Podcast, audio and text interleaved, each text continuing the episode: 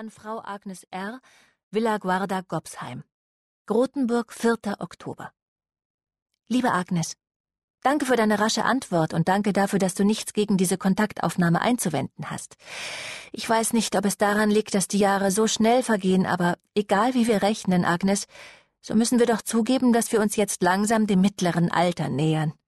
Ich werde im Februar 40 und du, das weiß ich noch sehr gut, am 1. Mai. Kannst du dich noch an deinen ersten Geburtstag hier in Grotenburg erinnern, als ich dir das Tagebuch geschenkt habe? Damals hast du gesagt, dass du niemals darin schreiben würdest, aber bei Schulbeginn im September hast du dann erzählt, dass du dir schon ein neues kaufen musstest. Ich komme mir zwar nicht alt vor, noch längst nicht, aber an meinen Mädels sehe ich doch, dass die Zeit vergeht. Rea ist jetzt elf, so alt wie du und ich, als wir uns kennengelernt haben. Betty wird im Dezember neun. Und David, ist in diesem Frühling 47 geworden. Und er ist der eigentliche Grund, warum ich dir schreibe. Aber dazu später mehr. Ich habe Zeit genug und außerdem das Gefühl, dass ich mich des Pudels Kern in Kreisen und Rückwärtsbewegungen nähern muss. So geht es uns doch manchmal. Oder meinst du nicht, liebe Agnes? Was die Beerdigung angeht, so wusste ich in dem Moment, in dem ich die Anzeige in der Zeitung las, dass ich hinfahren musste.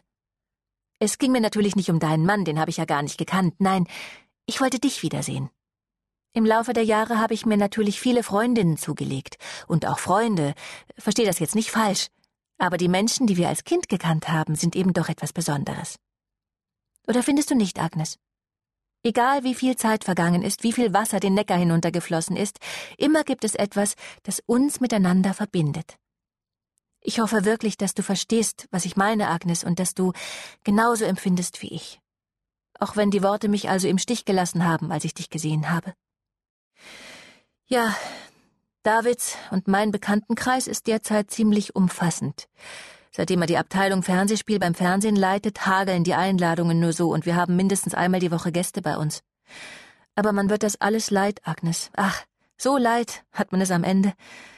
Dieses viele Lächeln, die gebildeten Unterhaltungen, die Vertraulichkeiten, um die man nicht gebeten hat, ich bekomme das Gefühl, dass das Theater zu uns nach Hause und in mein Leben eingezogen ist, auch wenn ich das niemals gewollt habe.